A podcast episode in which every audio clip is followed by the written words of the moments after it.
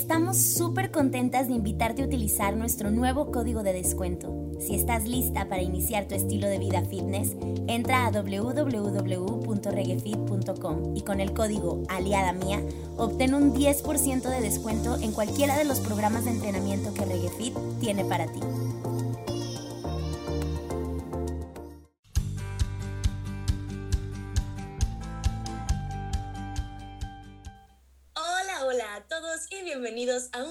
Episodio de este podcast favorito, Aliada Mía.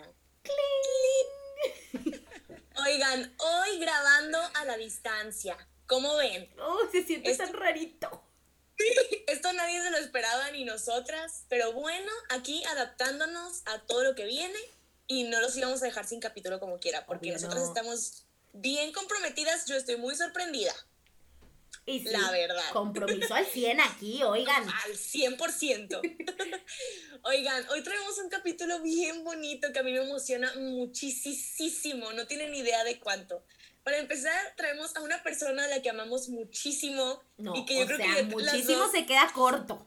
Corto. Y además, ya teníamos, creo que ya teníamos casi yo muchas, muchas ganas de platicar con ella en el podcast, porque es una persona que da mucho y que ama mucho su trabajo y es la persona indicada para hablarnos de este tema. Indicada.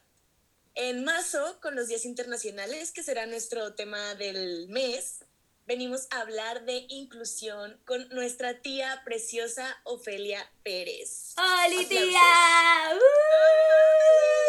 No, hombre, ella es invitada estrella, oigan, no tienen una idea. Aquí va en carpeta, carpeta roja. ¿y ¿Cómo se llama? Alfombra roja. Le Vamos a poner roja. alfombra roja, mi tía. Qué hermosas mis niñas. Muchísimas gracias por esa presentación. Me hacen sentir, la verdad, que muy especial. Y bueno, pues, ¿qué les digo? Yo soy fan de Aliada Mía. No me pierdo sus programas ni uno solo. Y, este, y me encanta, me encanta estar aquí echándome el chalecito con ustedes.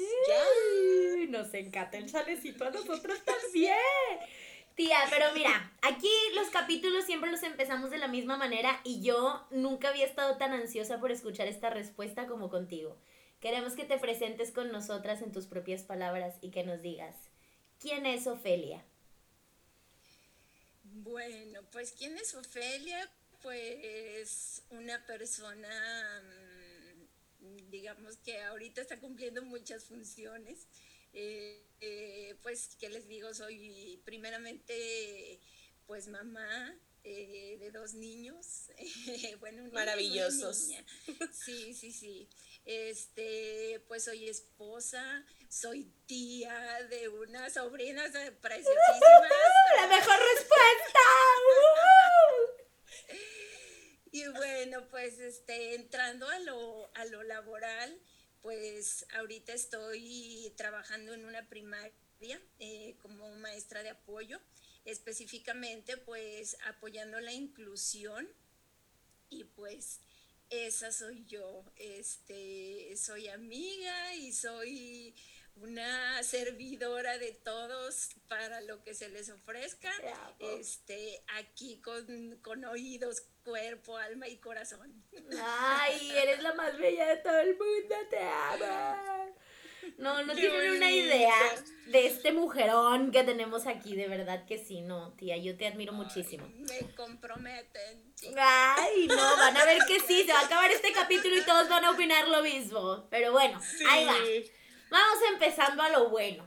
Total, como ya mencionamos antes, el tema de este mes va a ser los días internacionales o días mundiales, que ya nos dimos cuenta que hay un montón, pero estamos tratando de concentrarnos en los que abarcan marzo a abril, por ahí. Y en marzo tenemos un día internacional muy interesante, sobre todo porque nuestra tía es casi experta en ese tema y dijimos, este, este, vamos, vamos a darle, ¿no?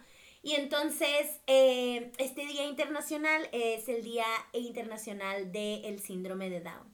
Y pues nosotros, eh, voy a tratar de dar así un mini resumen. Nuestra tía Ofelia no es tía de sangre, es esposa de uno de nuestros tíos, hermano menor de nuestras mamás, de, mamá de, de la mamá de Karim y de mi mamá. Entonces, desde que la conocimos, por eso lo mencionaba para poder usar esta frase. Desde que la conocimos, este, siempre se nos ha hecho súper alegre, súper sencilla, bien buena gente, bien humilde, súper linda, una energía de esas que es imposible que a alguien le caiga mal, o sea, no te lo puedo creer, no, imposible, ¿no? Pero, pero aparte de eso, cada que, íbamos conociendo un poquito de ella, hablo por las dos porque estoy segura que Karim y yo estamos en las mismas. Cada que íbamos conociendo a mi tía un poquito más y un poquito más, nos quedábamos maravilladas de verdad de la cantidad de cosas que has hecho, tía, de la cantidad de cosas que has vivido, de lo mucho que metes tu corazón y tu alma en, en las cosas a las que te dedicas.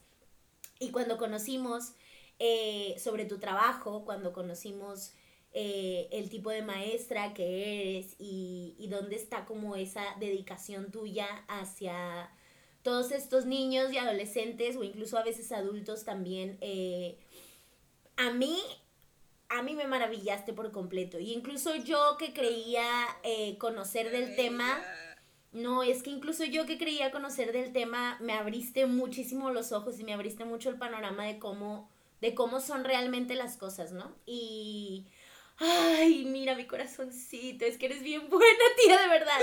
Y entonces, este, ay, seguro en este capítulo vamos a chillar, ¿eh? Desde ahorita aviso, porque así somos.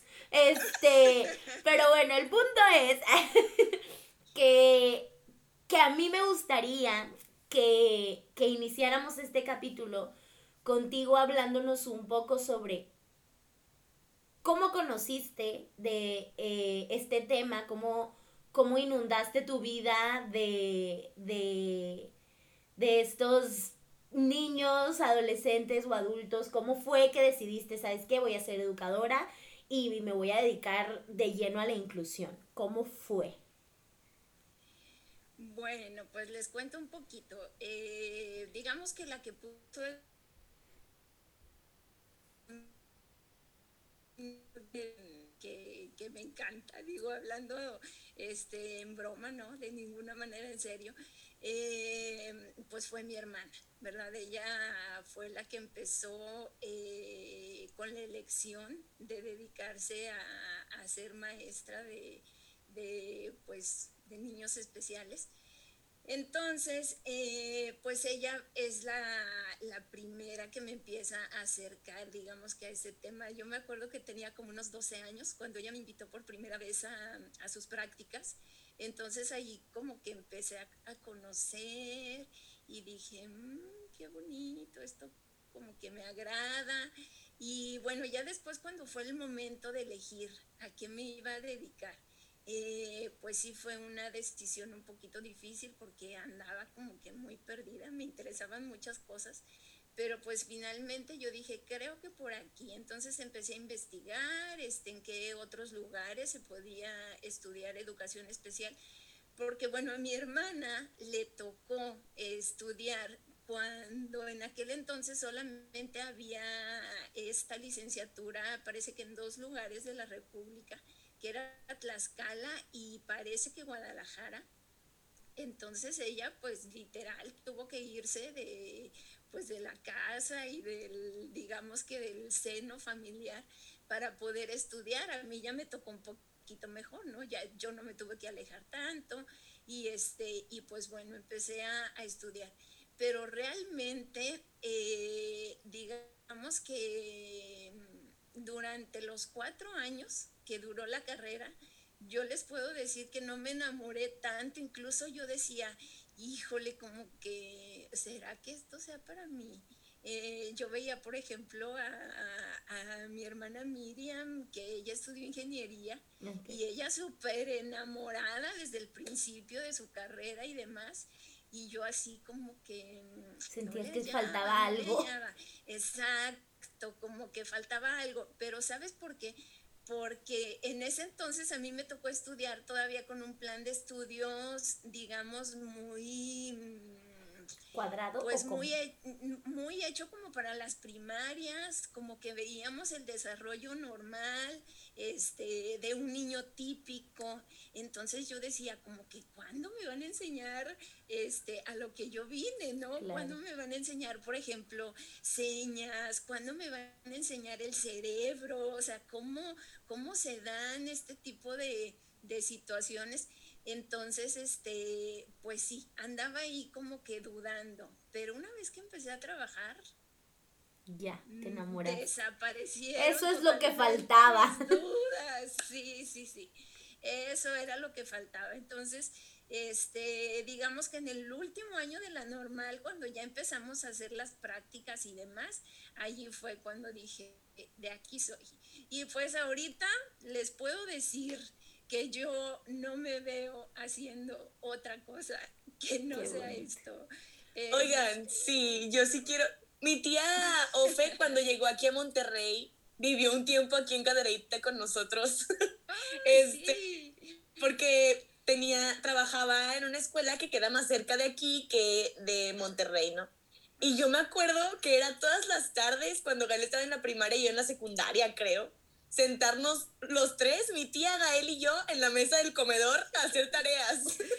Ay, mi tía tan bella. Sí, entonces veías a mi tía también con sus, con sus marcadores, con los colores, y, y yo de que, ay, tía, me prestas este, y mi tía, ay, me prestas aquel, y ahí nos compartíamos y todo.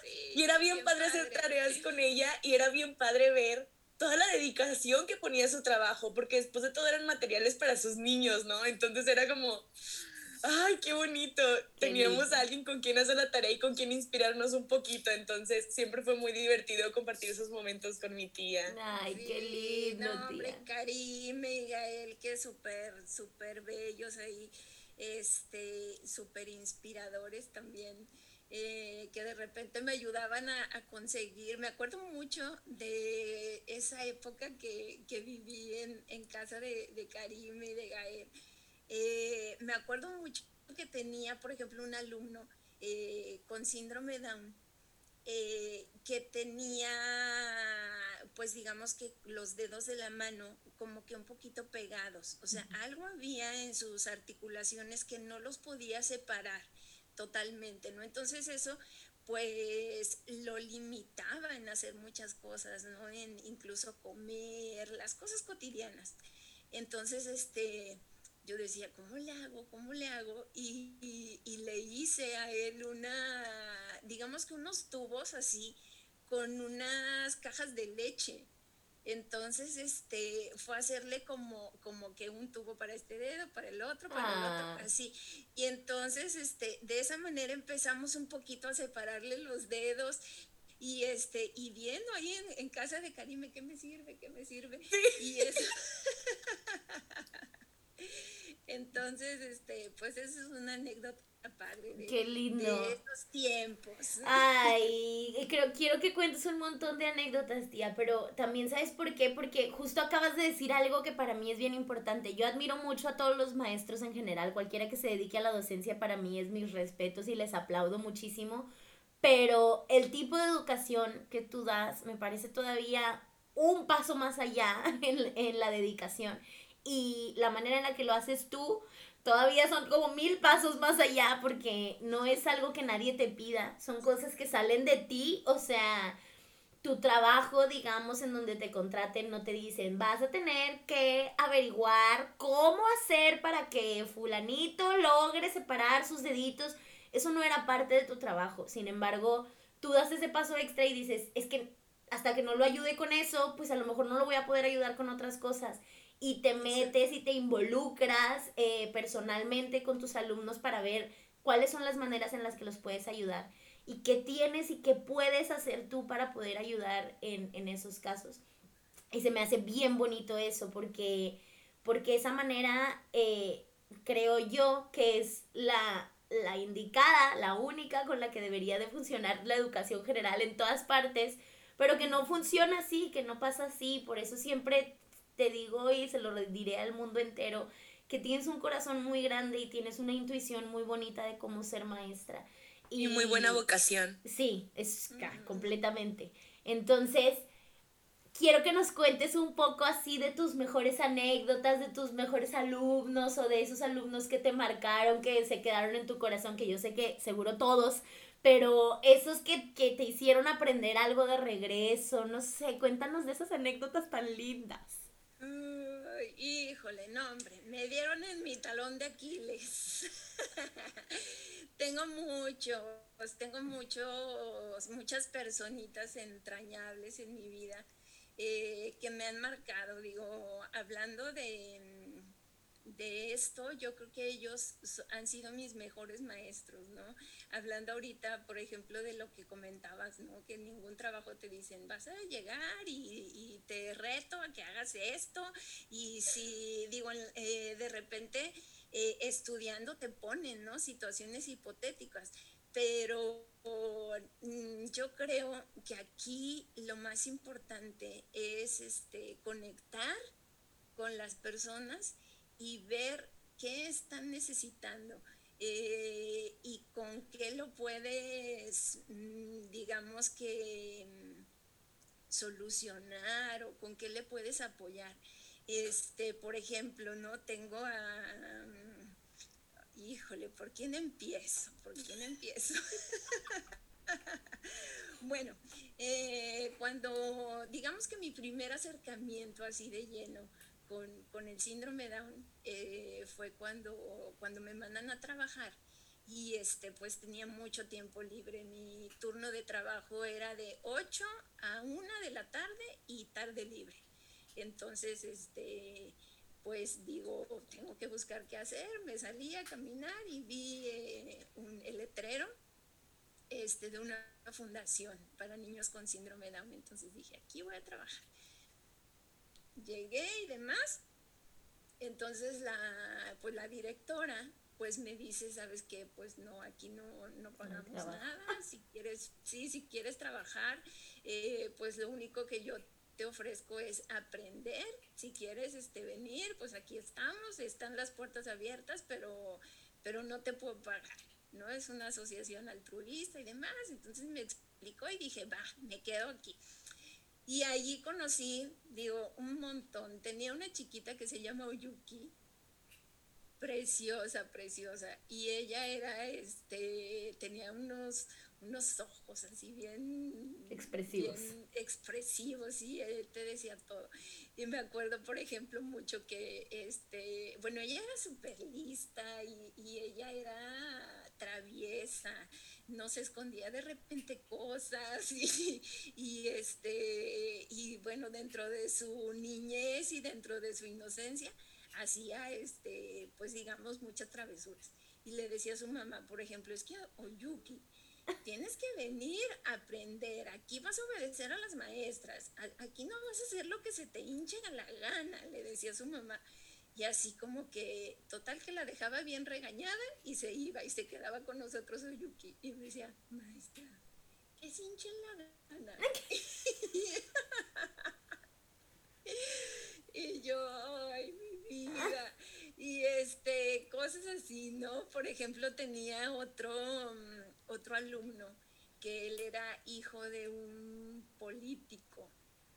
Entonces, este, él llegaba y empezaba a dar sus discursos porque escuchaba Ay, mi amor. cómo daba sus discursos. Entonces, este, eh, él era así súper correcto y, y, siempre, este, digo, te, te sacaba la chispa porque decías, híjole, este, este niño de verdad cuando crezca va a ser político. va a ser político, sí, sí, sí.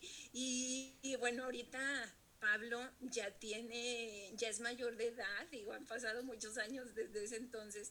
Y me acabo de enterar hace poquito que trabaja en la presidencia de, igual, pues donde su papá estaba, su papá ya no se dedica a esto y él se quedó allí, él es el que Sí, sí, sí, él es el que va y entrega papeles y va de una oficina en otra.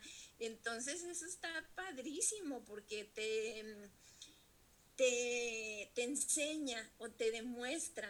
Eso es una prueba de que hay visión. Claro. Y, y que hay eh, pues ganas de hacer las cosas. Todos ellos tienen, digamos que, eh, talentos y, funcionan igual que todos nosotros, ¿no? Eh, tienen un plan de vida y tienen facilidad para hacer ciertas cosas y si tú los, los apoyas, ellos van a llegar. Claro, me acordé, hubo una vez eh, yo, bueno, obviamente yo no estudié ni para ser educadora, caray, o sea, yo tengo una licenciatura en, en teatro, en arte teatral, pero pues la educación me gustó, me gustó y me fui por ahí y empecé a ser maestra. Y pues si nunca tomé clases de educación, mucho menos de educación especial, no tenía ni idea, ¿no? Y, y cosas que ahora sé que son tan importantes saber de su salud, de, de la seguridad y de mil cosas más, pues en ese momento que me tocó a la fuerza aprender, pues, pues no. y en un colegio en el que trabajé, que era un colegio inclusivo, que igual al ratito me gustaría que nos metiéramos más también en ese tema de qué es ser inclusivo. Este, entonces este colegio en el que trabajaba era inclusivo, lo cual eh, hacía que niños con síndrome de Down, con Asperger y con diferentes este, discapacidades pudieran estar en las aulas normal, o sea, cursando sus grados normalmente. Y yo daba la clase de teatro ahí y tenía una alumna que ella quería ser actriz, que tenía síndrome de Down y estaba en segundo de primaria. Y era la persona más terca que he conocido en la vida entera. Y ella por sus calzones hacía todo como ella quería. Y yo me acuerdo al principio, al principio pues tenía esta cosa que teníamos, yo creo que casi todos, que es que te da cosita.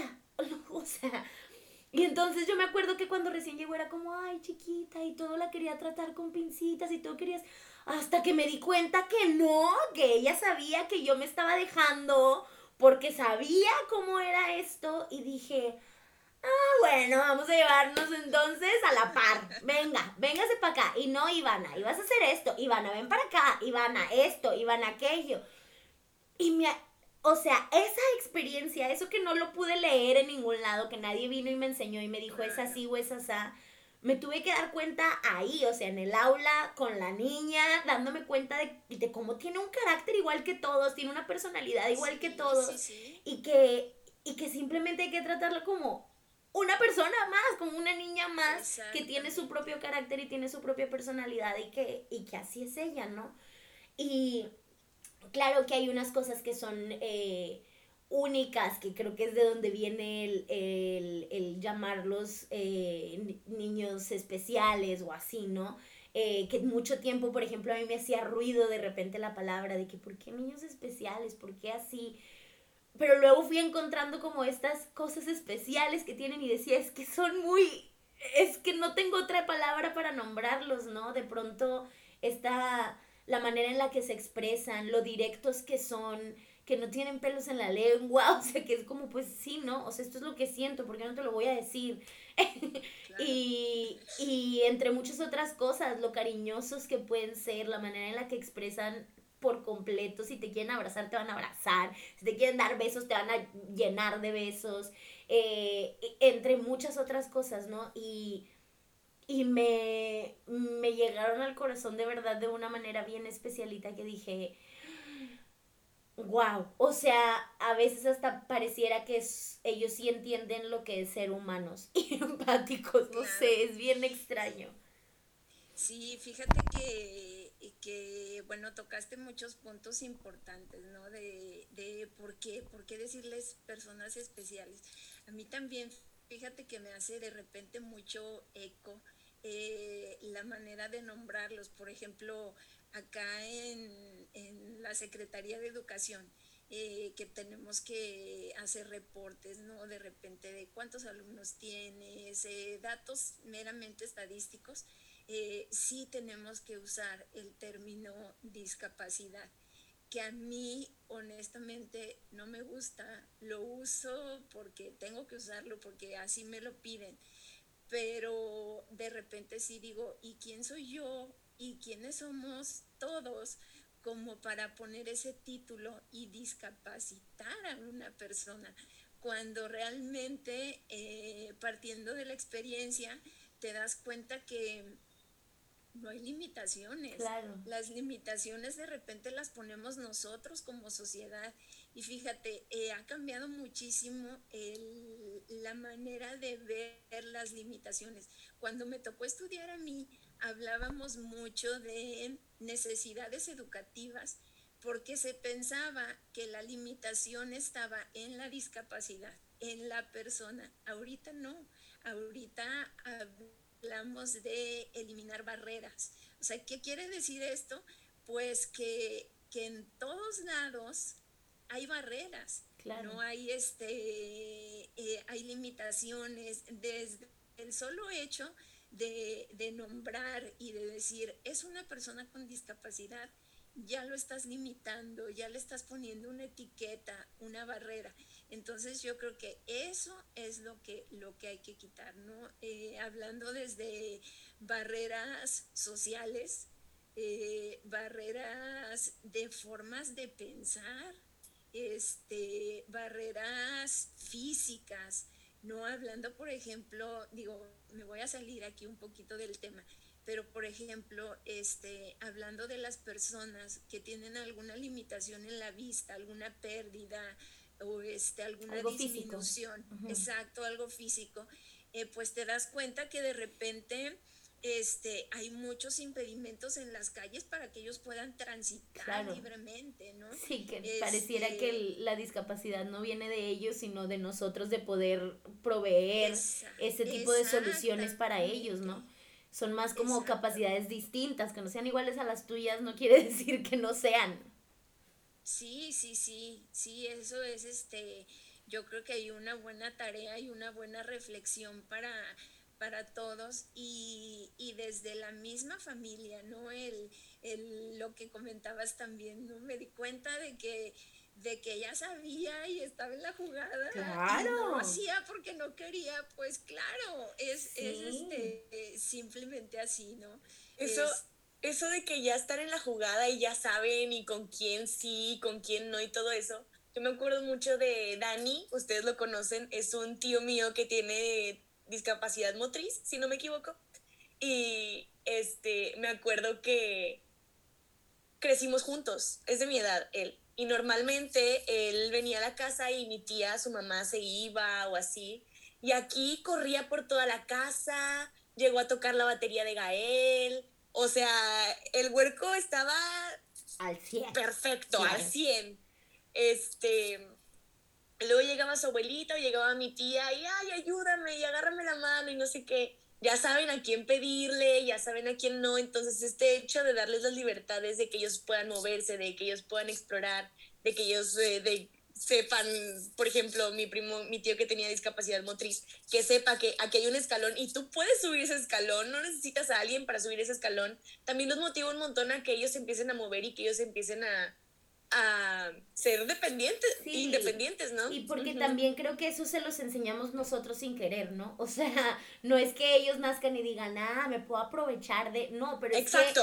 que tú, tú les estás dando como ese camino de decirles, ah, es que necesitas ayuda, es que necesitas que yo te guíe, es que no puedes solo, es que yo, entonces al, al niño, pues eso es lo que se le graba, como se nos hubiera grabado a cualquiera si nos hubieran educado de esa manera, ¿no? Y entonces pues no los dejas explorar por sí solos ese tipo de cosas. Sí, es, es, bien, es bien importante también eso que menciona Mime. Y, y es verdad, eh, en ambas partes también, no sé, por ejemplo, con Ivana también me tocó, me tocó esta parte de notarla que se aprovechaba porque sabía que, que lo trataba con pincitas, pero luego cuando ya la empecé a tratar normal, también se me enojaba, por ejemplo, si usaba diminutivos con ella. No le gustaba que le dijera, mi amor, ven, chiquita, no hagas eso, o, mi niña, o esas cosas que yo utilizo con todos mis alumnos, siempre así soy. Pero a ella no le gustaba que le dijera a ella de esa manera. Yo no, a mí no me digas así. Yo no quiero ser mi amor. Yo no quiero ser mi niña. Y yo, ok, Ivana, ven para acá. Y, y era muy, muy claro cómo se sentía menos. O sea, si yo le decía a mi niña o cosas chiquitas, era como, no me digas así. ¿Por qué me dices así?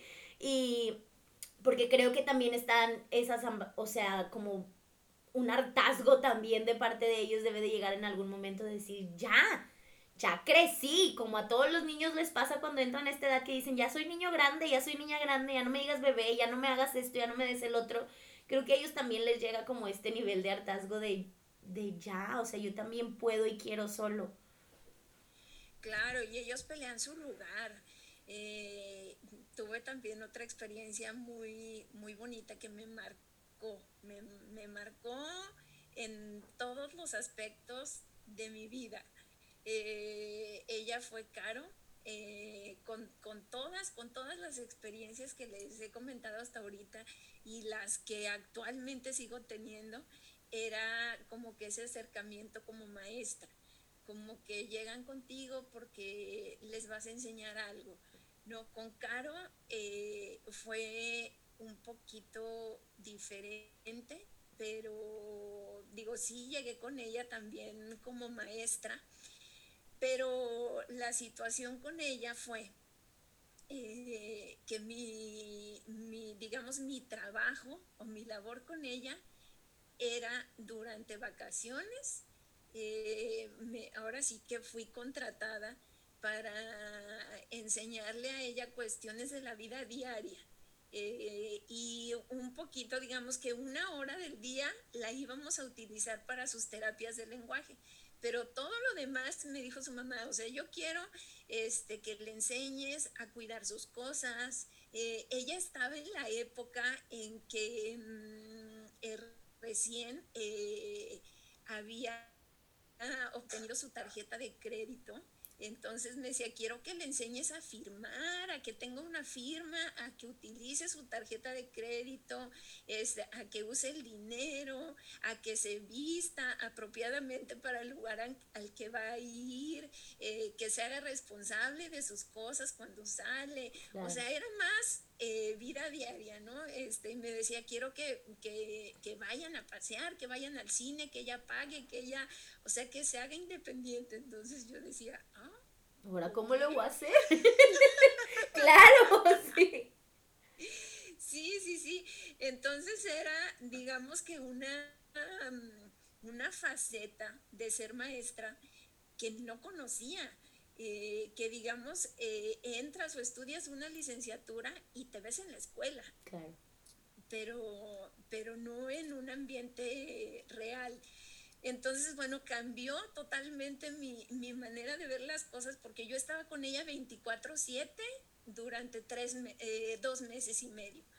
¿no? Entonces, este, era despertarme con ella, comer con ella, o sea, hacer todo, todo absolutamente con ella. Entonces, este, al principio era así como que sí me veía como que su maestra, ¿no? Y después, bueno, ella, digo, cabe recalcar que ella se sabía pudiente económicamente. Ah. sí, sí, sí. Entonces, este, cuando de repente yo ya le empezaba a poner muchas reglas, ella me decía, oye, pero es que tú no eres mi mamá. O sea, tú eres mi invitada.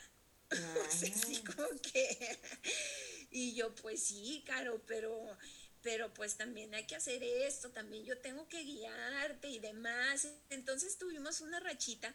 Bueno, además, este, cabe resaltar que este, bueno, esta, digamos que temporada en que yo era su maestra, este, no era aquí en México, era fuera del país. ¿No? Entonces, este, esto fue en España. Entonces, este, yo estaba en un, en un país que no era mío, estaba en un, en un lugar que yo no conocía y, y ella sí, ¿no? Ella a todas las vacaciones iba, iba a España, ¿no? Entonces ella también sabía que tenía, digamos que un grado de control más claro. ¿no? Entonces, este, pues sí, y de repente, digo yo, ahorita lo pienso y en aquel entonces yo tenía como 21, 22 años. Entonces, este, pues digo, el paquetote que me aventé, porque era salir, salir con ella, este, ella y yo solas, sin conocerla, sin tener un, un previo. Ni conocer el eh, lugar, ni nada. Sí, sí, sí, sí, sí, nada. Tenías una responsabilidad enorme sobre tus hombros y tú ni en cuenta yo ni en cuenta, yo ni en cuenta, yo era la más feliz porque iba a viajar, porque iba al trabajo de mis sueños, porque, porque estaba así como que cumpliendo este, algo muy importante para mí. No, pero cuando me empecé a topar con estas cosas, por ejemplo, este, todos los días nuestra rutina era eh, terminar de comer y todas las tardes salirnos a tomar un helado, al cine, a, pasear, ¿no? Este, a que utilizara su tarjeta de crédito, a que pagara, a, enfrentarla a la vida en general. Entonces, este, teníamos una hora de, de, llegada. Me decía su mamá, tienen que llegar aquí mínimo a las siete y media este, para que pueda cenar o máximo a las 8 y entonces, este, bueno, pues ella se iba eh, con sus amigas a esa hora, ¿no? Entonces, ajá, me decía, lo único que yo quiero es este, saber que ustedes ya están aquí para yo poder ir tranquila. Bueno, pues tuvimos una rachita que de repente ya eran las siete y media, casi cuarto a las ocho, y de repente se sentaba, así como que ya no quiero caminar y yo, no, Caro, por favor, vámonos. Y ella, no, no quiero, ya me cansé, ya me cansé y ya me cansé. Y no la hacías levantarse. Total que este, eh, la convencía de mil maneras, algunas veces me funcionaba, la mayoría no, hasta que de repente un día este, me senté igual con ella y le dije, mira, ¿sabes qué, Caro? Tú eres mi única amiga aquí en España yo ya no quiero estar así contigo, yo quiero pasármela bien, yo quiero que tú disfrutes, eh, yo quiero que, hagamos acuerdos, porque, porque tú eres mi única amiga aquí, yo no conozco a nadie. Tú sabes lo que yo siento cuando, cuando mi amiga me da la espalda y cuando total que le empecé así como que a, a decir, ¿no? Un poco de, en realidad lo que yo estaba sintiendo, porque era algo eh, pues, genuino. Claro, era real. sí, sí, sí, era real. Y entonces se voltea y me ve así a los ojos y me dice, ¿en serio, Fe? ¿Eres mi amiga? Y yo, claro, claro, claro que soy tu amiga. Este, sí soy tu maestra también, pero nada más una hora cuando te doy lenguaje, cuando salimos y vamos al helado, ¿tú vas al helado con tu maestra? No. ¿Tú vas al cine con tu maestra? No, si eres mi amiga, me decía, sí, eres mi amiga, ok, vámonos amiga.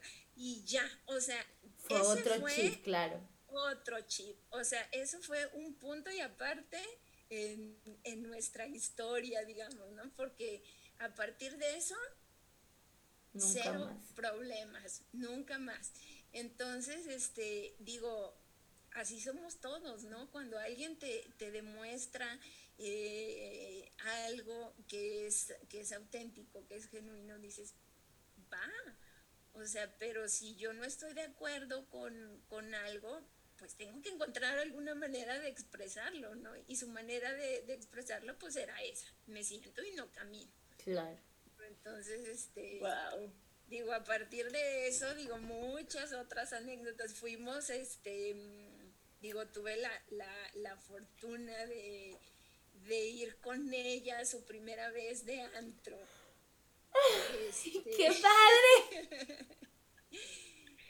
sí, sí, sí. Eh, nos fuimos de antro, fuimos eh, muchas veces a, comer ella y yo solas. Eh, y, mucha oportunidad también de platicar con ella, ¿no? De qué quiere ser cuando seas grande. Me platicaba mucho, ¿no? De que ella se quería casar, quería tener hijos, quería ser maestra. Digo, mm, ella tenía un plan de vida, tenía una, eh, pues digamos, eh, que tenía ganas de, hacer cosas, tenía, planes a futuro. Y, cuáles eran sus planes? Pues lo que ella veía que hacía toda la gente. ¿no? Entonces, este, pues no veo por qué tenga que ser diferente. Claro. Ay, qué bonita anécdota, tía, me encantó. Me encanta. me acuerdo, me acuerdo cuando, me acuerdo cuando me platicaste esta anécdota, creo que fue que tu tía después de una función de teatro, algo así, que estábamos en la cocina y tuve que nada me dijiste como, hombre, cuando trabajaba en España, y yo, ¿qué? ¿Cómo Y ahí me contaste todo, y yo, entré a la grabación pensando, ay, ojalá que mi tía nos platique de Caro. Sí, buena anécdota. Qué padre, tía. Oye, bueno, me gustaría que nos metamos un poco a temas más deeps. Entonces, me gustaría que habláramos de dos cosas. Uno, de qué, qué es inclusión, si tú sabes tal cual lo que es o si no, qué es para ti la inclusión. Eh, cómo es que se lleva en las escuelas, en, eh, tanto en escuelas públicas como en colegios, que platiquemos un poco de eso, o sea, de, cómo se maneja la inclusión. Y me gustaría que habláramos un poco de un tema que creo que también ya conoces muy bien y que eres muy buena en ello, que es eh, la onda de los materiales, de cómo se necesitan materiales para la educación eh, de todos estos niños, no nada más de niños con síndrome de Down, sino que algunos que tengan otro tipo eh, de capacidades distintas, les llamaremos ahora, y, y cómo, cómo podemos este, ayudar, qué es lo que podemos hacer, no sé, que nos metamos un poco también en esos temas, ¿cómo ves? Claro que sí. Bueno, pues tocando un poquito el tema de la inclusión, pues no es nada más que sentirte parte de. Inclusión es ser parte de algo, lo que sea, y, es, eh, pues digamos que una manera de, de funcionar en la que nadie se queda afuera y nadie se queda atrás. Entonces, ¿qué hay que hacer para esto? Pues eliminar las barreras, ¿verdad? Primeramente, eh, eh, digo yo, siempre hago mucho hincapié en la casa. Eh, muchas veces, eh, digo a veces como mamás, nos pasa, yo creo que a todas las mamás que somos muy aprensivas, queremos solucionarles la vida a nuestros hijos al por mayor. Exacto, por ejemplo, este, nos estamos viendo que, ay, no puede abrir la, abrir la pluma, y, a ver, mijito, yo te la abro, eh, no se puede poner la chaqueta, a ver, mijito, yo te la pongo. Entonces, ¿hasta qué punto tu mamá, tu papá está haciendo una barrera. Que es una pregunta muy difícil porque uno nunca quiere creer que, yo soy el problema. Exacto. Eh, o en qué momento eh, tu maestra, que eres la encargada de enseñarle, eh, estás poniéndote el, digamos que el estigma de que pues es que yo no estudié educación especial, yo no sé cómo tratar a, un niño con estas necesidades.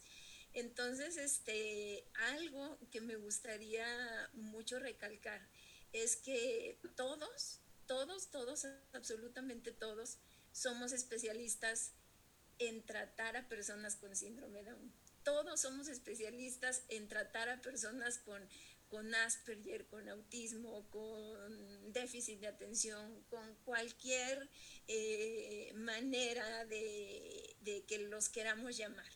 ¿no? Este, todos somos especialistas en tratar a, a, Cassandra, Karime, a Ofelia, o sea que esa es la mejor manera de llamar a una persona, no por, su, nombre todos tenemos un nombre y, claro que a todos nos gusta que nos digan así, ¿no? A nadie nos diga, nos gusta que, nos digan, por ejemplo, este, ahí viene la regañona.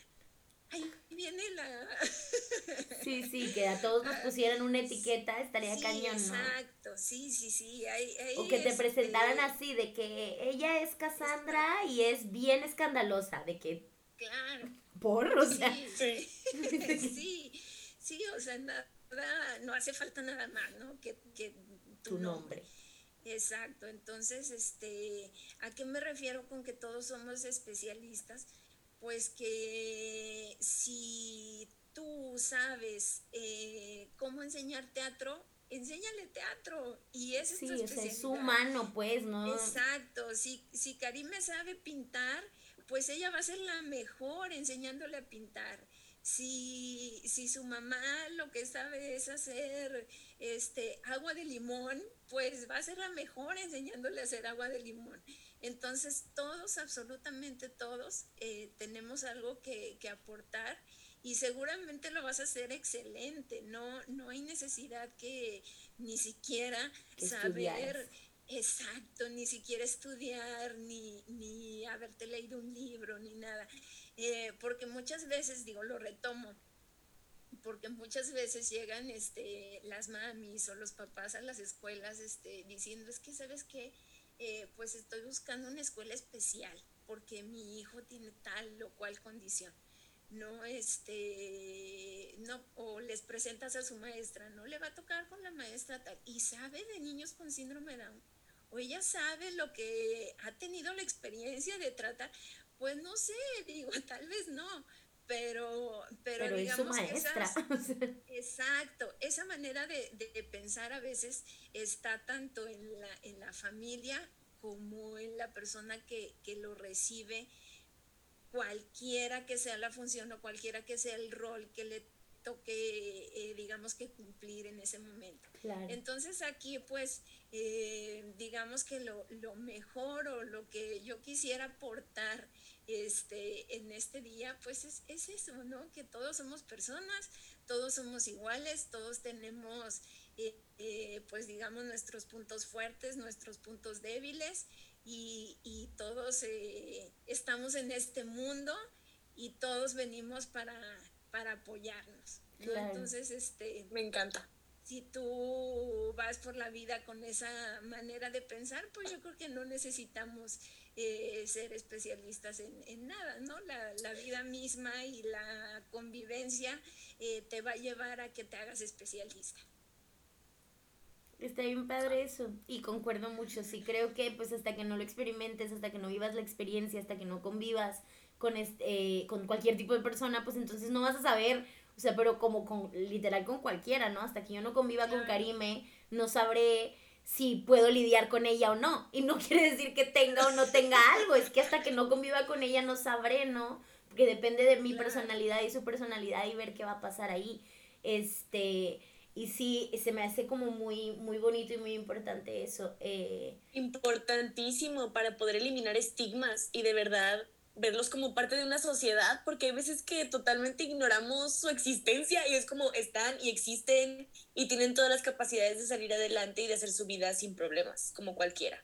Claro, entonces pues eso es la, la, inclusión, ¿no? Que en todos, en todos lados se les trate igual, pero también que en todos lados se les dé esa facilidad de, de acceder a lo que en un determinado momento no se les está haciendo tan fácil, ¿no? A veces eh, cuestiones tan sencillas como que, bueno, pues si no logra a lo mejor aprender a, atarse los zapatos en cinco veces que le enseñé, como a mi hijo el mayor tal vez, pues no importa, a lo mejor él lo va a aprender con 20 veces que se lo enseñes. Eh, pero, pero lo va a aprender, ¿no? No quiere decir que, ah, bueno, a ti te voy a atar los zapatos siempre porque... Porque, no aprendiste a, la tercera. Exacto.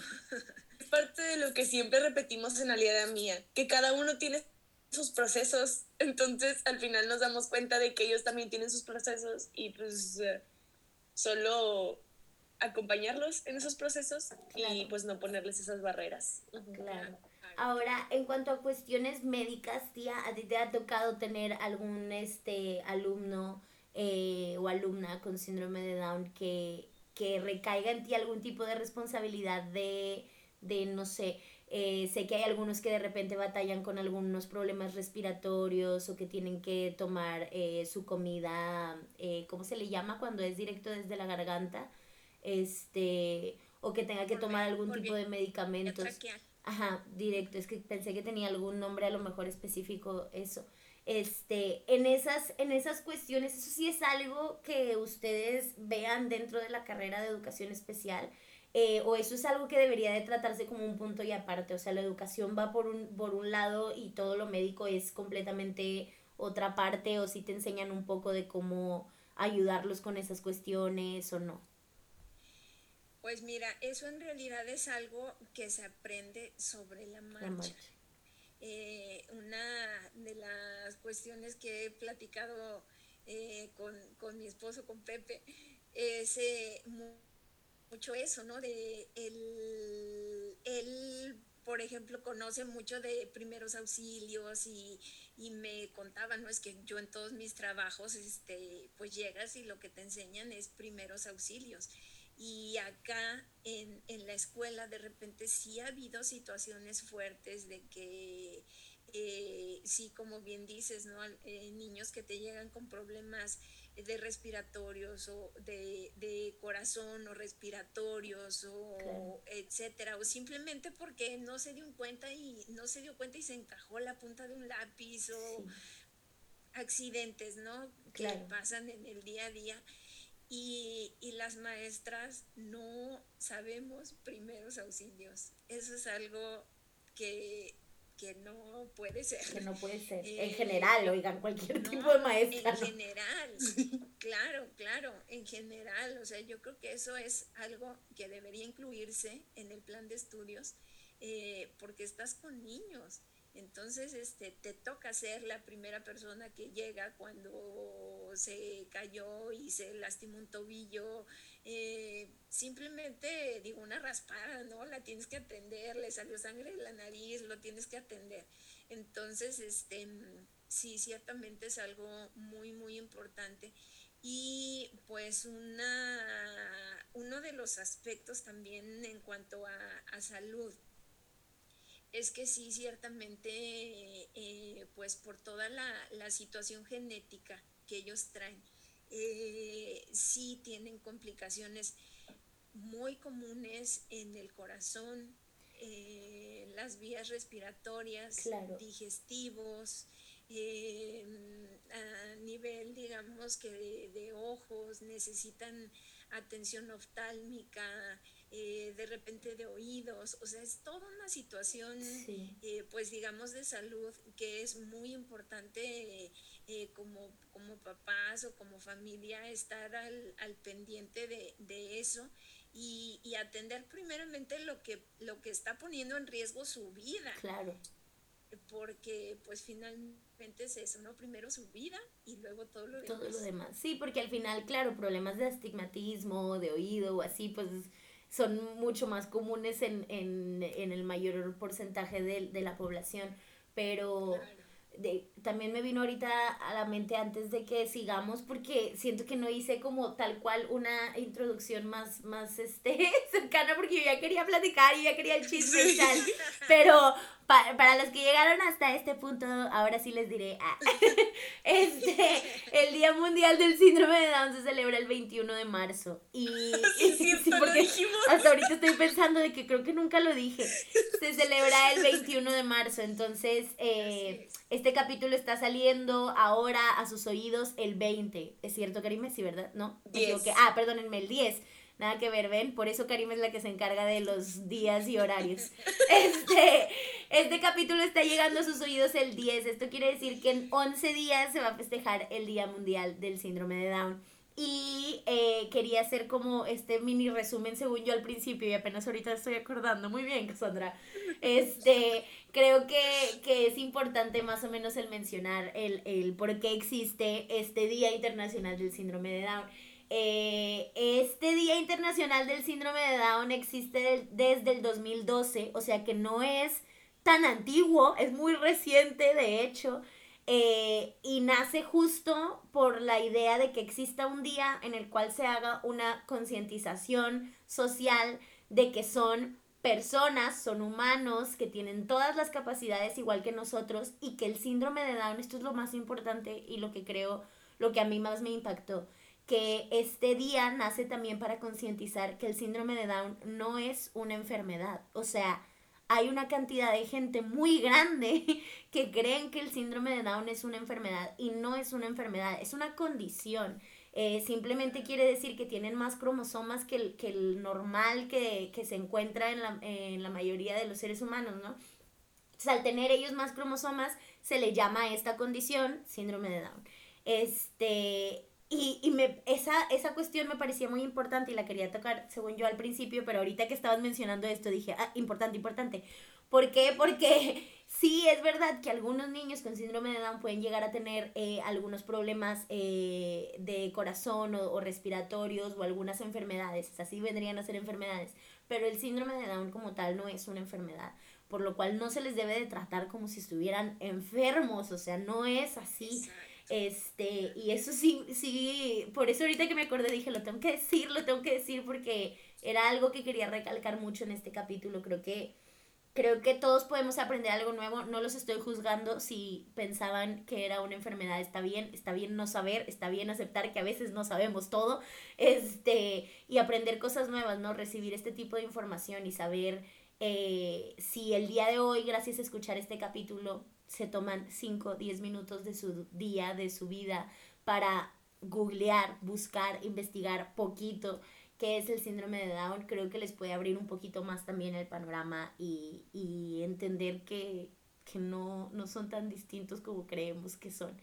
Este, y también quería mandarle así como un fuerte abrazo a todos los niños, alumnos míos que he tenido este, con, con esta capacidad. A todos mis niños con síndrome de Down les mando un abrazote. A todos los hermanitos de varios amigos míos que también este, tienen síndrome de Down, también les mando un abrazo bien grandote porque en verdad a veces me parece que son unos guerreros increíbles. Eh, que, que, tengo muchos conocidos que, que, sí pasaron por este tipo de enfermedades del corazón o, o, o respiratorias graves y que tuvieron que tener muchas operaciones y los niños ahí van, o sea, aquí estoy y sigo y sigo y ya sé que tengo esta condición que a lo mejor me va a traer estos problemitas, pero a cualquiera le pueden surgir esos problemas y si me tocó a mí, ok, pues cómo voy a salir adelante de eso. Y quería hacer esa pequeña mención porque les aplaudo. Ahora sí, continuemos. Ah, volvemos después de la pausa comercial de lo que olvidé decir al principio del capítulo. Eh, volvemos contigo al estudio, tía Ofe. Es que ahora que estamos a distancia así se siente, ¿no? Regresamos contigo. Oigan, pues muy bien, pues muy bien. Creo que tuvimos buenos puntos, pero ah, ya me acordé. Todavía nos faltó lo del material, tía. No quiero que nos vayamos sin que nos comentes sobre los materiales. Eh, algo que yo le admiro muchísimo a mi tía. Aparte, quiero que nos cuentes de ese premio que te ganaste, que también tenía que ver con los materiales, según yo, ¿verdad? Sí, ok. Quiero que nos cuentes al respecto, tía. Este, algo que yo le admiro muchísimo a mi tía, que es parte de su dedicación y de esta vocación hermosa que tiene de verdad, es que siempre da ese extra y ella se dio cuenta de que hacía falta que alguien eh, diera ese paso de crear materiales para hacer más sencilla y productiva eh, la educación eh, especial. Entonces, quiero que nos cuentes, tía, ¿cómo fue eso? ¿Cómo te diste cuenta por dónde empezaste, qué es todo esto que haces y lo del premio, que eso es muy importante? Ay, no sé ay, ay, creo que se te apagó tu microfonito porque... Aló, aló. No se escucha. Problemas técnicos, amigos. Ahorita lo solucionamos. A ver. Está raro porque no me aparece que esté muteado tu micrófono, pero... Sí, no está muteado. Ah, ahí, estás, ahí estás, sí, ya te escuchas. Ah, perfecto. Ahora sí. Oh, qué bueno. bueno, pues ¿qué onda con esto de los materiales? Pues sí, ciertamente es bien importante eh, retomar este tema de los apoyos. Eh, como ya lo comentábamos antes, ¿verdad? Ellos, eh, y yo creo que todos, todos en, algún momento necesitamos más apoyo de, del que comúnmente se da en las escuelas para aprender cualquier cosa. ¿No? Entonces acá pues no, no es diferente. Y, y sí, algo que, que yo considero eh, que tengo como un punto, digamos que a lo mejor fuerte, es el sentido común, ¿no? El, el ver, el observarlos. Digo, yo me, me enamoro así de cuando conozco a, algún alumno y, y lo veo y, y lo veo eh, cómo se desenvuelve en el recreo, eh, cómo participa en sus clases, cómo cómo es la convivencia de su mamá cuando llega por él a la salida de la escuela, cómo carga su mochila, eh, cómo en el recreo toma la cuchara para a lo mejor comerse su yogur, todo, todo, todo, todo. Entonces ellos mismos son los que te van dando las, las pautas para decirte, eh, mírame, necesito esto. Mira cómo estoy batallando con esto, mira esto que no tengo. Exacto. Exacto, entonces este, eso no te lo vas a encontrar en ningún libro, ni es una generalidad eh, que todos los alumnos que presenten tal o cual condición, todos van a necesitar esto. O sea, somos totalmente únicos y todos necesitamos cosas totalmente diferentes, ¿no? Entonces, este, allí es cuando, cuando de repente me viene como flashazos de que esto es lo que voy a hacer para apoyarle a hacer esto que, está necesitando hacer. ¿no? Entonces, este, a veces son cosas que, que hay a la mano, ¿no? Como lo que les platicaba de la caja de leche.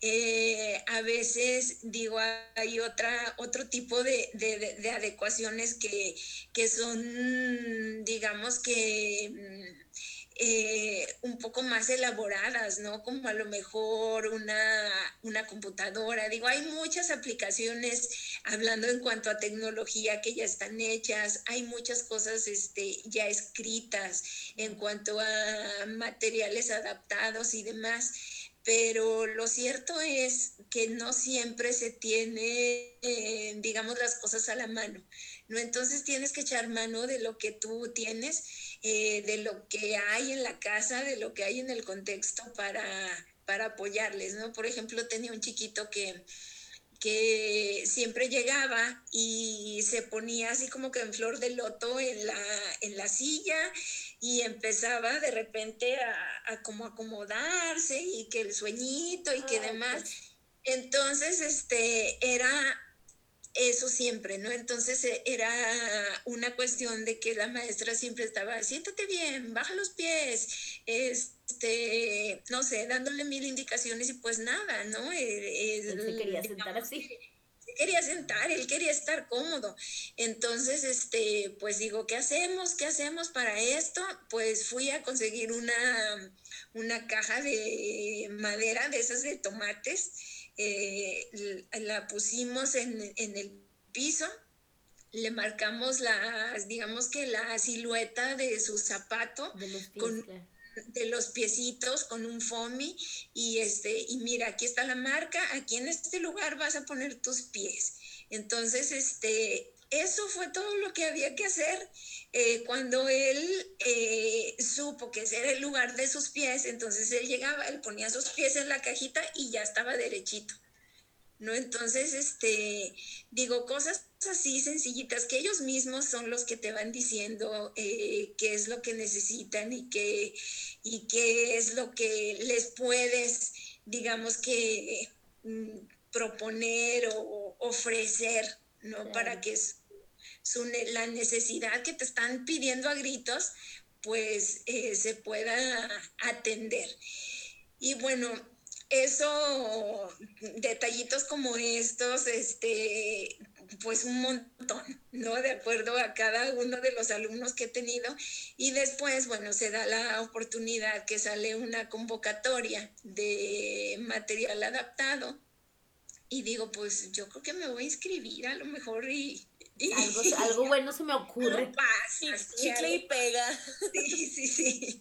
Entonces, pues sí, este, lo que hice fue un, un kit de materiales para desarrollar eh, todo lo que son las habilidades este, motrices básicas, ¿no? ¿Cuáles son? Pues este, enroscar, ¿y para qué te sirve esto? Pues para abrir y cerrar un bote de, de agua, por ejemplo, este, este simple movimiento, ¿no? De pinza cuando juntas un dedo pulgar con un índice, ¿para qué te sirve? Pues para abrir y cerrar botones. Eh, digo, es irte como que a lo más sencillo de que si tú te pones a pensar, por ejemplo, este, pues es que no agarra bien el lápiz, pues no va a poder eh, escribir. Porque no agarra bien el lápiz. Pero ¿por qué no lo agarra bien? O sea, porque le falta este, movilidad, ¿no? Entonces, al origen. Exacto, te vas al origen, ¿no? ¿Qué hacemos antes de, agarrar el lápiz? Pues tocar cosas, lo primero que, que, haces pues es abrir, cerrar la mano, aventar, estrujar, rasgar, pellizcar, que le pones azúcar al pan, que le pones la, la sal y agitas, ¿no? O sea, todos estos movimientos que son previos y que te llevan a eso, este, fue lo que, lo que empecé así como que a analizar y a pensar, bueno, ¿con qué puedo hacer que, que, abra y cierre? ¿No? Pues si le pongo una pelota suavecita, pues a lo mejor el, el la misma textura de la pelota va a hacer que haga el movimiento y así fuimos, este, eh, digo, se me fueron ocurriendo más cosas de, de cómo hacer que que, haga el movimiento de oposición con los dedos, bueno, pues le pongo una plastilina y cuando la plastilina se, se aplaste, pues entonces va a lograr hacer ese movimiento y, pues así fue como, como empecé a hacer ese kit de, materiales y pues sí, afortunadamente salí eh, premiada. Y, y, pues sí es un poco de, de la aportación que digamos ahí está para, para que más maestros, más papás puedan, puedan utilizar. Utilizarlo, claro. Y me parecía bien importante que habláramos de eso, de los materiales y de este premio que ganaste. No tanto por el premio, o sea, tampoco crean que le dieron una casa, ¿verdad? Pero, o sea, la cosa, la cosa es, es el darnos cuenta de cómo con, con algo tan sencillo como irte a actividades cotidianas que nosotros hacemos todos los días, darte cuenta de que esto lo podías convertir en material para que los niños puedan ir desarrollando sus capacidades motrices cada vez más. Y este, y eso es bien importante porque en realidad nos funciona a todos para todo. A todos. Y, y, y por eso quería que habláramos un poco sobre eso, porque sé, porque lo menciono, porque conozco muchos, porque tuve muchos alumnos con, con síndrome de Down, porque tuve alumnos con Asperger también, porque porque sé que hay, o sea, muchos conocidos que tienen hermanos, sobrinos, primos, y si, y si ahora, gracias a este capítulo, se pueden llevar como un dato de, ah, claro, o sea, voy a observar más, voy a darme cuenta más de cómo, cómo camina, cómo, cómo come, qué cosas se le están dificultando y por qué se le están dificultando, porque a lo mejor hay algo muy sencillo que puedo hacer yo y no me he dado cuenta porque creo que así es y ya, ni modo, ¿no?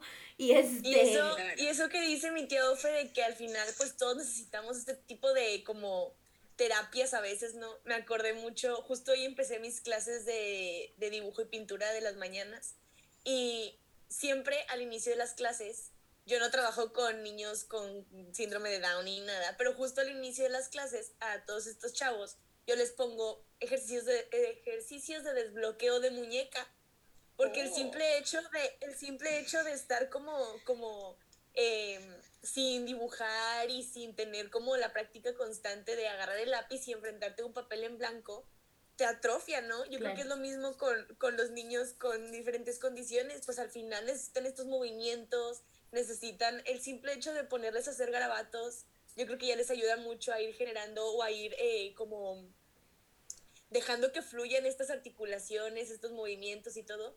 Y al final todos necesitamos. Si no nos atrofiamos mal. Claro, sí, yo creo que es eso. Y es muy bonita esta pequeña enseñanza de observar. Creo que es lo que más me llevo ahora. Siempre aprendo algo nuevo de Titia.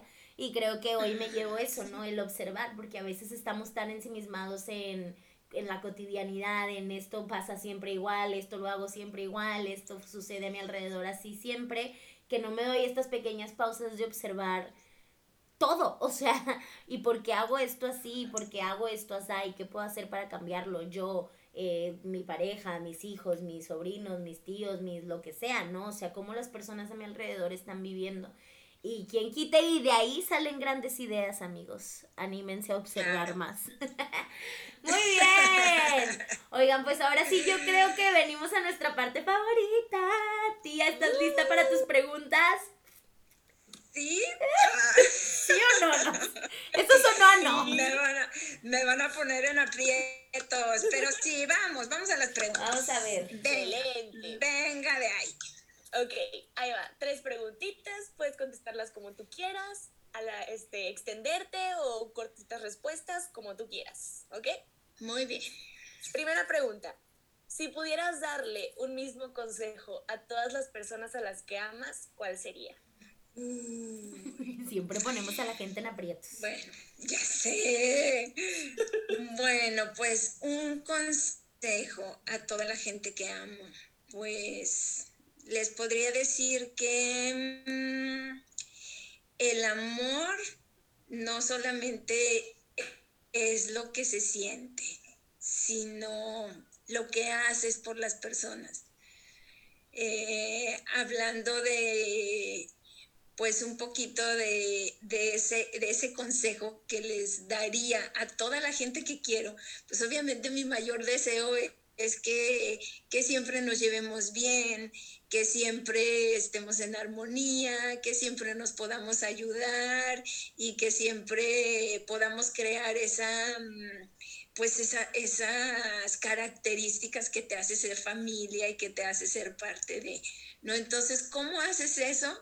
Pues haciendo cosas por la gente que quieres. No, no nada más es decir, ay, te quiero mucho, te amo, y te, sino el, claro, claro, es importante decirlo, claro que sí, pero también es importante demostrarlo. ¿Y cómo los demuestras? Pues haciendo, haciendo cosas por la gente, haciendo cosas buenas, haciendo, ayudando eh, y demás, ¿no? Entonces esto yo creo que pega muy bien con el tema que estamos tratando, porque digo, obviamente todos los papás estamos preocupados por, por nuestros hijos, por el qué va a ser de ellos cuando yo no esté. ¿no? Entonces, este, pues esta preocupación yo creo que se maximiza mucho más en los papás que tienen algún hijo con alguna condición. Entonces, ¿qué es lo mejor que yo puedo hacer por mi hijo que lo quiero y lo amo y lo adoro con toda con todo mi corazón? pues ¿qué es lo mejor? Hacer, hacer cosas por él, eh, obligarle a, hacer eso que no puede, este, incentivarlo a, que tenga metas y a que las cumpla y, este, y sobre todo también ir a tocar puertas y, decir, este, oiga, necesito esto, ¿no? Sí, no tener ese miedo a pedir ayuda, ¿no? Exacto, Sí, sí, sí, este, yo creo que es algo, pues digamos que muy importante y todavía muchísimas cosas que hacer eh, para, para, incluir y para incorporar cada vez más a, la sociedad, a, todos. Y pues, ¿cómo lo vamos a lograr? Eh, pues solicitándolo, ¿no? Este, y haciendo, haciendo, haciendo cada vez más cosas por, por crear una, una mejor sociedad. Qué padre. Qué hermosa. Oh, las hermosas son ustedes, mis reinas preciosas. Te amamos, tía. Tomaremos tu consejo. Ok, ahí va. Segunda pregunta. ¿Qué te gustaría dejarle de legado a tus hijos? híjole. Pues bueno, a mí lo que me gustaría dejarles, yo creo que son unas alas enormes para que vuelen muy alto y lleguen a donde ellos quieran llegar. Eh, eso es lo que me gustaría dejarles. Ay, qué bonito. ¿Y tu lugar feliz, tía? Mi lugar feliz. Ay, pues obviamente digo, mi, mi, familia es mi lugar feliz, mis hijos, mi esposo. Eh, digo, ahorita pues un poquito con esta pandemia nos, nos limita muchísimo el, el, poder estar en todos nuestros lugares felices, ¿no? Obviamente, eh, digo, mis, mis hermanos, ustedes, que hace mucho no nos vemos. Ya sé. Este, eh, eso es un, lugar muy feliz, ¿no? Estar con la gente que te, que te llena y que te hace sentir plena.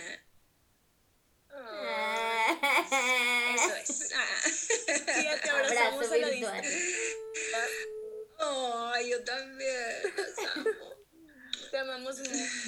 No, Hombre, qué bonito Ay, capítulo. Yo creo que podemos sí. rescatar un montón de cosas de este capítulo. Como dice Cassandra, en todos los capítulos buscamos aprender y buscamos crecer.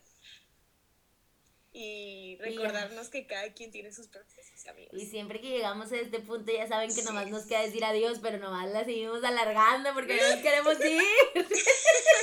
Siempre nos pasa lo mismo. Se acaban las preguntas y nos quedamos, sí, pues sí. Ah, qué padre. Ay, no, hombre, súper a gustos. Nunca queremos decir a gusto esta platiquita. Ya Ay, te queremos un montón, tía. Pero no nos vamos a. Yo despedir. también las amo. sin recordar que para eh, todas esas personas que hicieron clic contigo, tía, para todas esas personas que dijeron, ay, esto que dijo Ofe se la bañó, yo siempre he pensado lo mismo, o a mí me interesa saber más del tema, o yo le quiero dejar un mensaje porque tengo un hijo, un tío, un primo, un lo que sea, que tiene síndrome de Down y quiero platicar con ella al respecto, lo que sea. Si hiciste clic con ella de una u otra manera, vamos a darte la oportunidad de que te puedas contactar con ella. Uh. Entonces, tía, me gustaría que nos dejaras eh, tus redes sociales en donde te gustaría que se comunicaran contigo, que te dejaran un mensajito.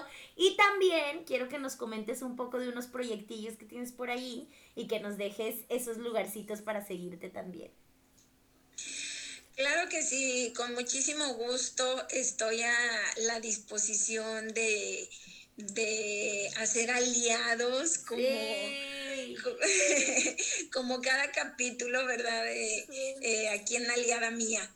Eh, las redes sociales donde me pueden encontrar es en, en Facebook. Tenemos una, una página que se llama Herramientas Educativas Especiales.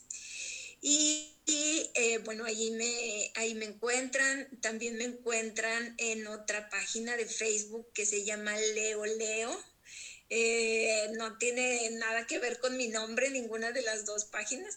Pero bueno, Leo Leo es un proyecto que tenemos en, en familia en el que, eh, pues digamos que nuestra, nuestro objetivo, nuestra misión con este proyecto es apoyar a que cada vez más niños aprendan a leer y a escribir con este proyecto. Eh, tenemos un canal en YouTube que lo encuentran así, Leo Leo, eh, aprende a leer y escribir.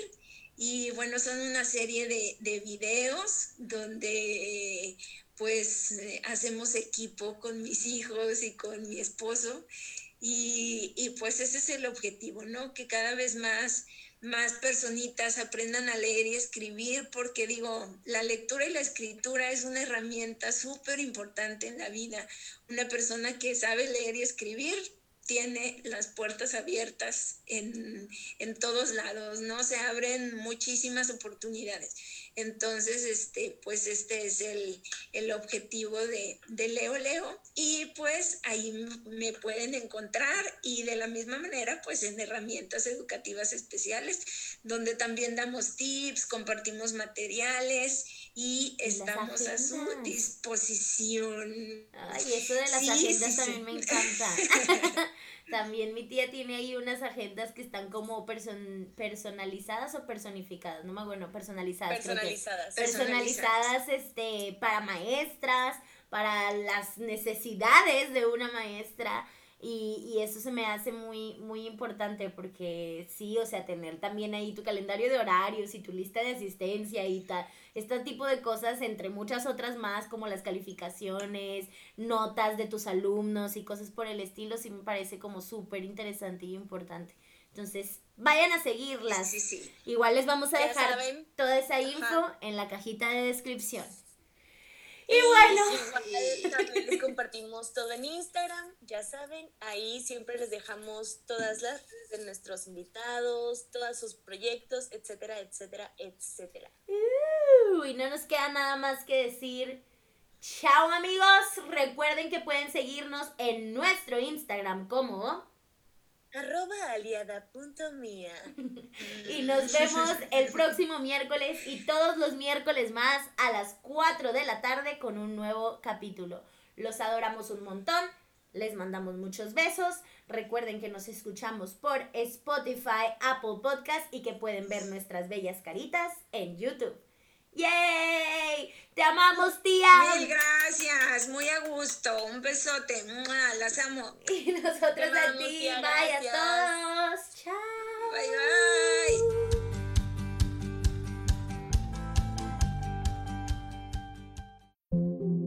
Recuerda que tenemos el código de descuento Aliada Mía para tus compras en línea de Bodega Cero, un supermercado para tu estilo de vida libre de residuos y sustentable.